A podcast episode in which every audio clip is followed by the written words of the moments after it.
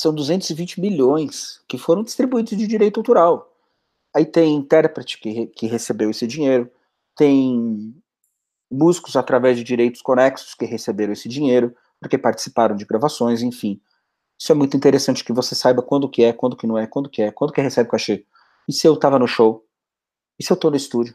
Intérpretes, compositores. A questão dos compositores, então, é extremamente delicada. Então, é, é, é, essa preocupação, ela, ela tem várias formas. Você tem a preocupação porque você consome e você é detentor do direito.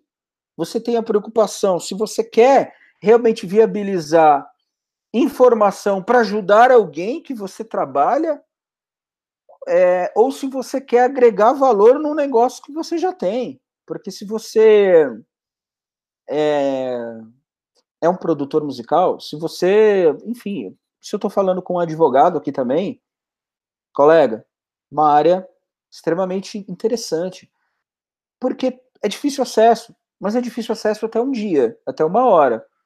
Então, realmente é uma área muito carente. Tomem conhecimento de conteúdo para que possam, através dos seus serviços, ajudar muita gente que precisa ganhar uma nova área, uma nova maneira de trabalhar. Imagina um produtor musical podendo viabilizar recursos de direito autoral para as pessoas ao qual ele, ele, ele trabalha. Imagina um músico podendo viabilizar direitos autorais conexos para as pessoas que igual ele, ele, ele, trabalha junto. Imagina é, você, de repente, um colega advogado, podendo é, ter é, é esse nicho específico para poder atender uma gama de novos clientes. Volume grande de, de crédito concentrado nisso, eu, eu já tive a oportunidade de advogar em casos de é, direitos autorais que são é, devidos a quem faleceu. Eu já tive duas, duas, duas oportunidades para poder advogar nisso. E é muito interessante esse, isso, porque é, às vezes nem o próprio é, sistema sabe como que de repente vai poder viabilizar isso pós-morte, né? Mas é um direito imaterial e você tem que saber. De repente até formalizar isso num papel, por que não? Né? Nos Estados Unidos isso é muito comum. Nos Estados Unidos os músicos têm um manager que de repente viabilizam isso.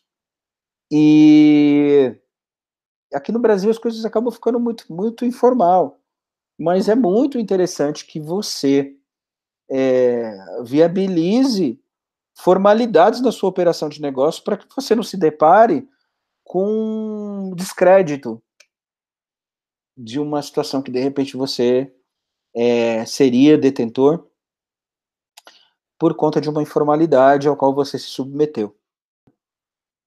Você tem que saber, porque o que você sabe te trouxe até aqui. O que você não sabe é o que te leva para outro lugar. Então, se de repente você conhece de uma forma mais específica sobre direitos conexos, sobre direito autoral, sobre direito de intérprete, como que paga, como que recolhe, como é que eu cobro esses caras, como que eu fico sabendo se eu tenho direito, se eu não tenho.